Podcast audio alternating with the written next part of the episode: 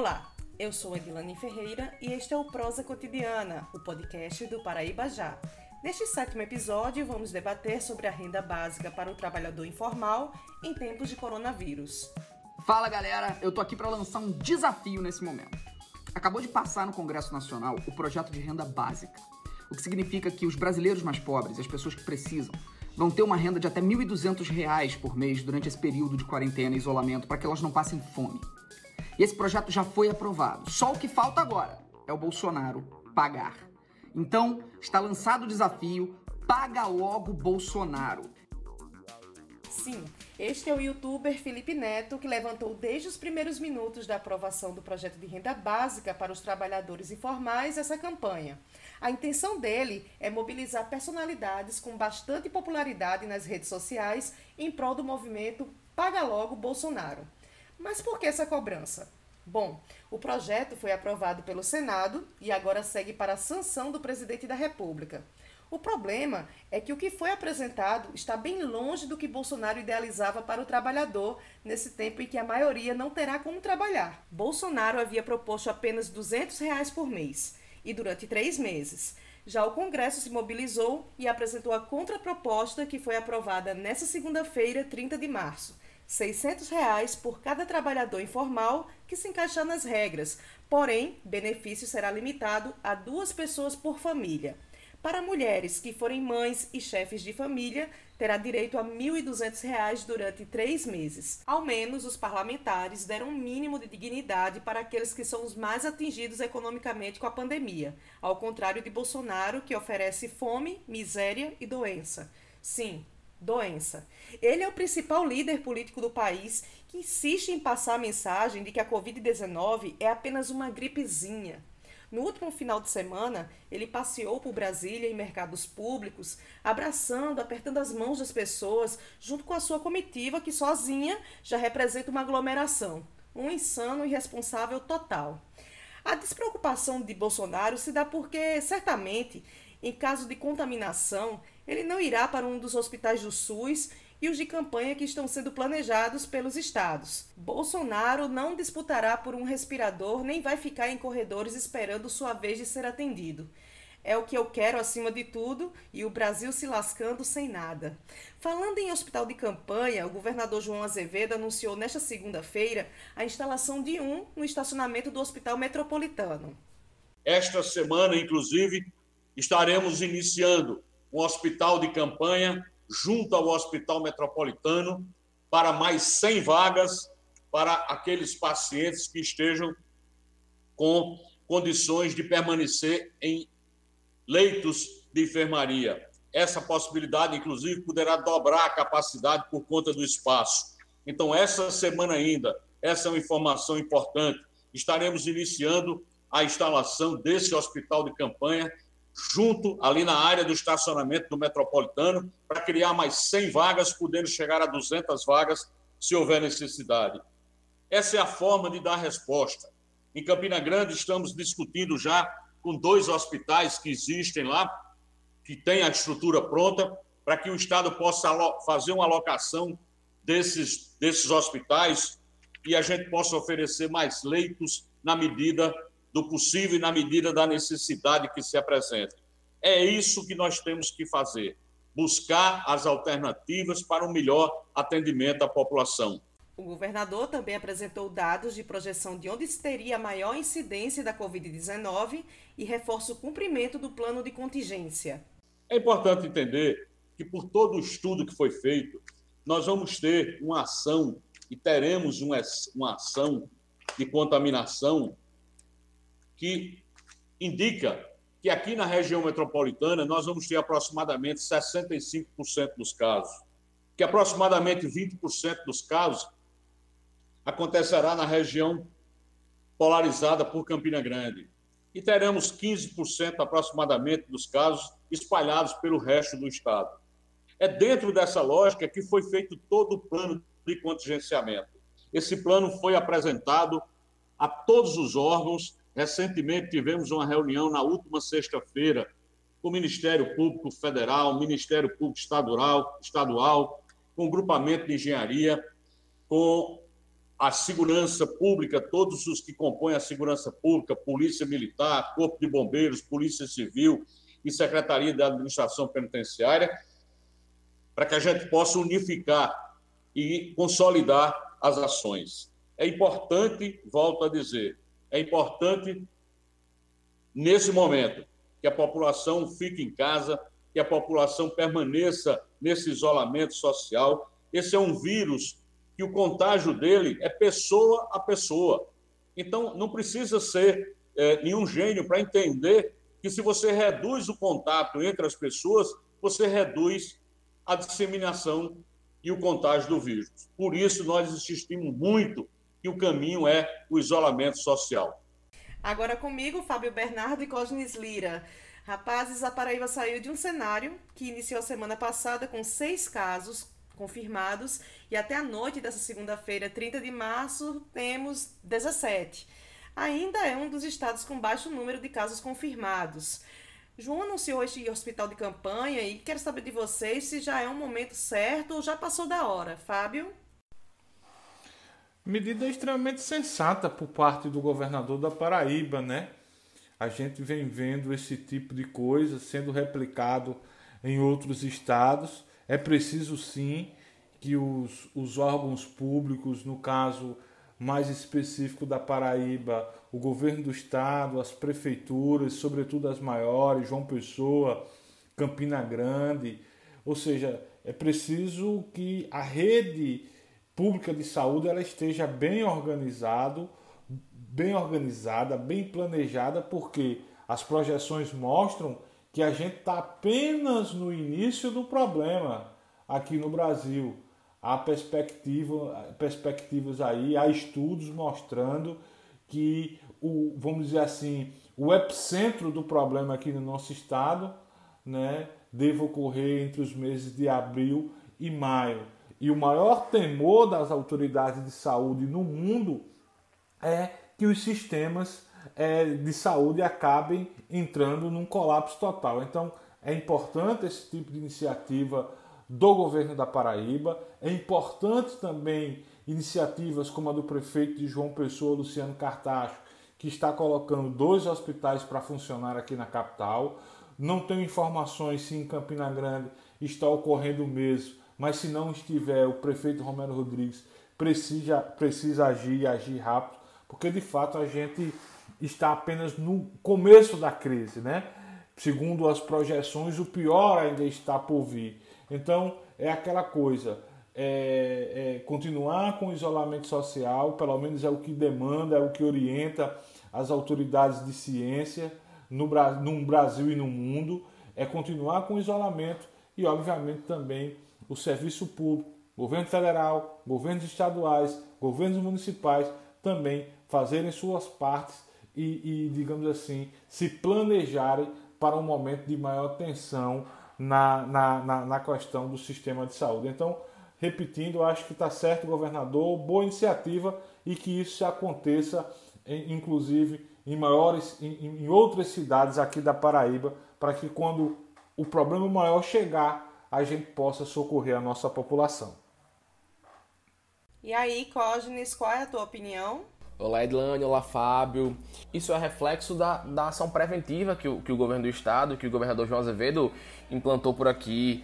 A gente tem que entender que no começo muita gente é, classificava como, enfim, uma medida extrema, algo muito exagerado, e, mas não era. O governador se antecipou a tudo isso, por isso que, bem, é, assim, entre aspas, né? Bem entre aspas, vale frisar, temos um momento positivo, se assim podemos dizer, para essa, essa onda do contágio do, do coronavírus aqui na Paraíba. É, eram seis casos, agora são 17 casos, são cerca de um ou dois casos por dia, ou seja, a gradação ainda é muito grande de casos confirmados. Tem muitos casos suspeitos, mas essas ações do governo, né, enfim, o decreto para evitar aglomerações, fechar bancos, manter seus serviços essenciais, tudo isso é muito importante para a gente se, é, se conscientizar e ao mesmo tempo baixar essa, essa subida da curva, né, como os especialistas falam, para que a gente consiga ter, ter tratamento para todo mundo, que a gente consiga atender todo mundo que a gente consiga passar por isso de uma forma menos traumática, como está sendo para o Ceará, por exemplo, para a Bahia, até mesmo para Pernambuco, aqui nosso vizinho. Então, de fato, essa, essa medida do governador para implantar o, o, hospital de campanha, que pode chegar a até 200 leitos, né, segundo o governador, é muito importante, já que a gente, a gente só tem 17 casos, ou seja, e a gente já está para entrar em abril, que aí, de acordo com o Ministério da Saúde, abril e maio vão ser a curva, é, vai ser o, o pico do contágio no nosso país, né? Então, ali entre 5 ou 6 de abril deve começar essa, esse boom assim para cima da curva são muitos casos e tal. E aqui a gente a gente está com apenas 17. Então é importante frisar essas medidas do governo e também é, que é importante ter um, um, hospital como esse que tem pode chegar a 200 leitos para tratar o, os pacientes que venham ser acometidos com, com o coronavírus. É, enfim, é isso, Edilano. Acho que é, é uma medida positiva e, e, importante que o governo vem implementando nessa, nessa, nesse momento de crise que está aqui na Paraíba eu abri este podcast falando sobre a aprovação do Senado sobre a renda básica aos trabalhadores informais, né? Uma renda que vai oscilar entre 600 ao máximo de R$ 1.200, né? A depender do caso. Agora só falta o presidente sancionar. Mais do que isso, pagar. Vocês acham que Bolsonaro vai criar dificuldade e não irá cumprir? Pois é, Edilane, já temos a, a aprovação tanto no Senado quanto no, na Câmara sobre a renda básica. E agora só falta Bolsonaro assinar, né? Tem que, ele acho que ele tem que fazer aquela reunião VIP ali com o ministro Paulo Guedes para saber como é que vão ficar as contas do Brasil, como é que vai ficar os cofres públicos, porque é, um, é uma medida necessária nesse momento e para o próprio Bolsonaro que fica falando muito que as pessoas não vão ter poder de compra, que não vão ter dinheiro, para os filhos deles que tweetam muito, falam muitas coisas nas redes sociais é, quem vai pagar o boleto, quem vai comprar comida, e é justamente isso. Chegou a hora do governo arcar com esse momento de pandemia na, no nosso país. Então, é muito importante que o presidente não só, não só sancione, né, como também pague essas contas de uma vez por todas, o mais rápido possível. Porque já vai chegar a praticamente um mês que a gente está vivendo esses decretos aí Brasil afora de suspensão de, de serviços, de isolamento, enfim. Daqui a pouco vão, as contas literalmente vão começar a chegar nas casas dos brasileiros. E é preciso que essa renda para a população que, que, que, não tem uma renda fixa, que, que é autônoma, enfim, que o pessoal consiga pagar suas contas, sobreviver nesse momento complicado da, da nossa nação. Então é importante que o presidente pare de uma vez por todas dessa demagogia de falar que, que o, autônomo, que, que o trabalhador é sua prioridade apenas no discurso, né, na palavra fácil ali, na falando só da boca para fora e chegou dele fazer ação, né? Chegou de uma ação efetiva e, e, e de fato eficaz para tanto é, fazer a economia girar, como também para dar o poder de compra e sobrevivência do, do, do povo brasileiro. Então, é, não só sancionar, como também o presidente tem que fazer isso ser cumprido e pagar o mais rápido possível. Olha, Dilane, em que pese é, todas as lambanças que o presidente Jair Bolsonaro tem praticado desde o do agravamento do coronavírus aqui no Brasil, sinceramente acho que ele não vai criar dificuldades em, em cumprir a, o pagamento do que, vem chamo, o que vem sendo chamado de Corona. Acho que o próprio governo, né, logo no início, chegou a cogitar a possibilidade de uma ajuda financeira de 200 reais. Depois chegou lá na Câmara dos Deputados, presidente da casa, Rodrigo Maia, acabou bancando os 600 reais e acho sinceramente, que seja um valor que seja compatível para a realidade tanto de quem vai receber, das pessoas que, sobretudo aquelas, aquelas que estão é, trabalhando de forma não oficial, né? não tem carteira assinada, sabe, não tem emprego fixo, vivem do verdadeiro bico, como também um valor compatível para o governo federal acabar socorrendo essas pessoas. A não ser que, e aí acho que vocês têm acompanhado alguns pensadores brasileiros que defendem a tese de que o presidente Jair Bolsonaro, na verdade, aposta no caos, no caos social, no caos dos hospitais da rede de saúde brasileira entrar em colapso, das pessoas sem dinheiro é, saquear supermercados, atacar agências bancárias, ou seja, tem um, um segmento de pensadores brasileiros é, é, imaginando que o presidente, ao tomar, ao tomar essas atitudes que vem tomando, ele na verdade aposta no caos para de repente chegar e dizer, ó, só quem pode fazer alguma coisa é o exército, tem que botar o exército na rua e o exército está do meu lado e aí acabar implantando uma ditadura aqui no Brasil. É uma tese que, repito, vem sendo já discutida e debatida e propagada por alguns pensadores brasileiros. Mas eu prefiro acreditar, repito, que apesar de todas as lambanças, apesar de fazer tudo o contrário do que a Organização Mundial de Saúde diz, do que o próprio Ministério da Saúde diz, acho que o presidente da República, nesse caso do Coronavac, desses 600 reais, que me parece que pode chegar até 1.200 reais, acho que ele não, não, não fará nenhum tipo de, de dificuldade para poder fazer o pagamento, esperar tão somente, já que o Congresso fez sua parte, que o presidente sancione e comece logo sim a minimizar o sofrimento de milhões de brasileiros. Fábio, as carreatas da vergonha e da morte aconteceram em Campina Grande e João Pessoa, esta última no sábado passado. Muita gente indignada, cumprindo o isolamento social, gritavam pelas janelas contra os carrões nada populares que faziam o cortejo.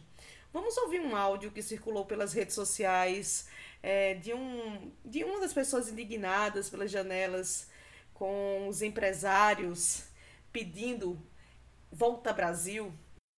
Safado! Vai para o ônibus! Sai do teu carro então! Você é corajoso! Seu safado! Olha esse nojento aqui fascista! Vai pra casa, imbecil! Ou vai pegar um ônibus! Se tu é tão corajoso assim! Nojento! Filho da puta! Bando de filho da puta! Seus miséria!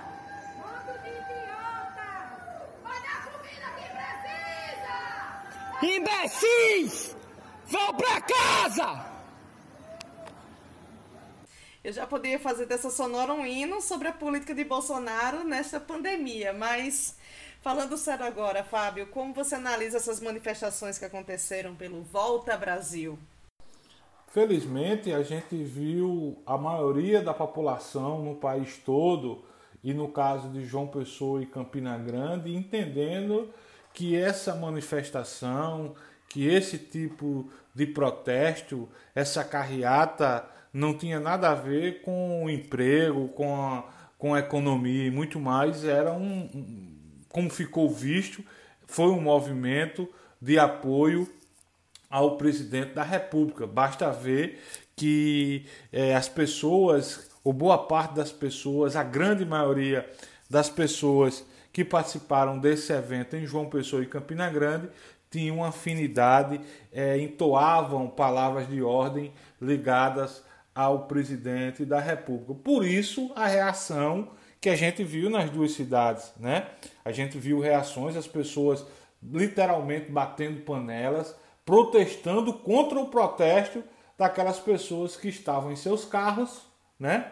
Estavam em seus carros, longe de algum problema, digamos assim, de ser contaminado, de, de, de ser infectado pelo coronavírus, a não ser naqueles momentos que a gente viu em, é, certas aglomerações, mas a gente via que era um número mais reduzido, porque, vamos dizer assim, os espertos mesmo não participaram do tipo de aglomeração. Ou seja, o movimento protesto político acabou tendo a reação é, da população, a reação contrária da população. Eu vi a imagem no portal Paraíba já do movimento em Recife, três pessoas apenas lá no movimento, enfim.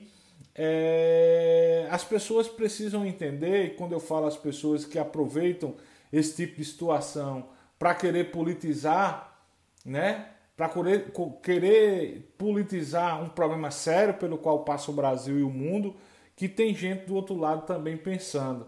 E as pessoas, felizmente, perceberam que esse tipo de essa carreata, essas carreatas têm um objetivo apenas de, de, de ser, de dar um apoio aos pensamentos do presidente é, é, é, Jair Bolsonaro e parabenizar Ministério Público, onde em alguns estados literalmente proibiu a realização desse tipo de, de evento. Eu vi no Pará, a polícia chegou a prender é, pessoas que participaram desse, de, de, dessa carreata. Enfim, eu acho que o momento não é um momento muito ruim para querer se politizar uma situação como essa e nesse caso acabou sendo um tiro no pé para os apoiadores do presidente Jair Bolsonaro.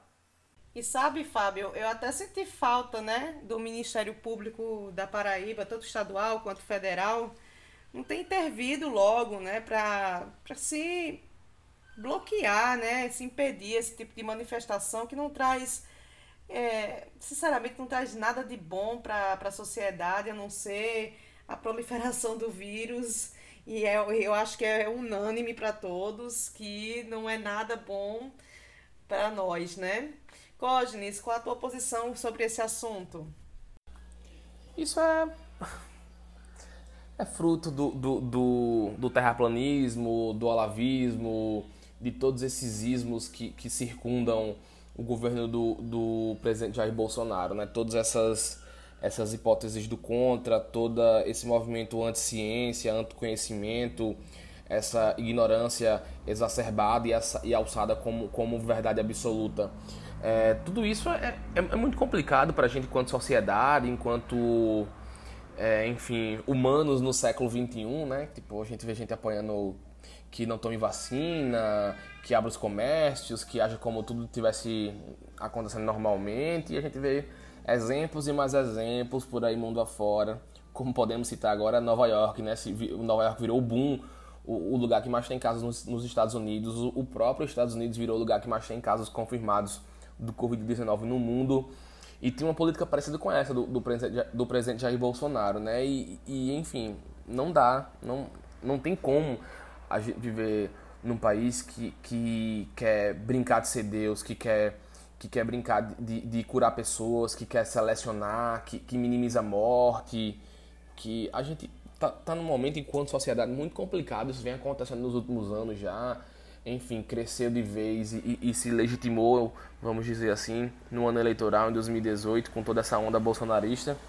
E a gente tem que, tem que, que lamentar esse tipo de, de postura. É, enfim, é, isso, isso, que aconteceu em Recife é, é um retrato de, de, que tudo cai por terra, né? E que tem muita gente já arrependida, muita gente arrependida de, de, de acreditar no, no governo do presidente Jair Bolsonaro. O presidente que, por exemplo, é, entrou em, em, rusgas ali com, com Luiz Henrique Mandetta, o ministro da Saúde, e hoje já criticou o, o ministro Sérgio Moro. Ou seja, o governo está ruim, o Paulo Guedes mal aparece, tá tudo muito, muito, muito turvo nesse, nesse planalto aí de, de Bolsonaro e as coisas tendem a, a complicar e não sei não como fica para ele, viu? Não sei mesmo. Acho que as pessoas estão tomando mais ciência, então os números crescentes também estão fazendo as pessoas enxergarem a doença como de fato uma doença. Então a gente tem que, tem que mais uma vez frisar para o pessoal ficar em casa, enfim, sair para fazer coisas essenciais e que cada vez mais busquem conhecimento, se informem em, em locais que, que tenham credibilidade, acessem o Paraíba já, por exemplo. e que as pessoas tenham essa consciência de fazer o senso crítico, de criticar quando tem que criticar, não é porque votou que tem que, que, que endeusar uma pessoa. É, as pessoas precisam fazer essa separação também e que a gente consiga, de uma vez por todas, entender que, que com, com saúde e com dados científicos não se brinca. A gente precisa entender que as coisas, às vezes, é o que é e não, não tem como a gente tentar driblar tudo isso. É muito, muito triste, né? Até tudo isso que, que vem rolando no, no Brasil, mas a gente tem que, tem que é, comentar, tem que criticar, tem que atuar, cada um no, no, seu, no seu posto, cada um nas suas, nos seus círculos sociais, para a gente cada vez mais se conscientizar, criar senso crítico e assim a gente evoluir quanto, quanto sociedade, enquanto nação.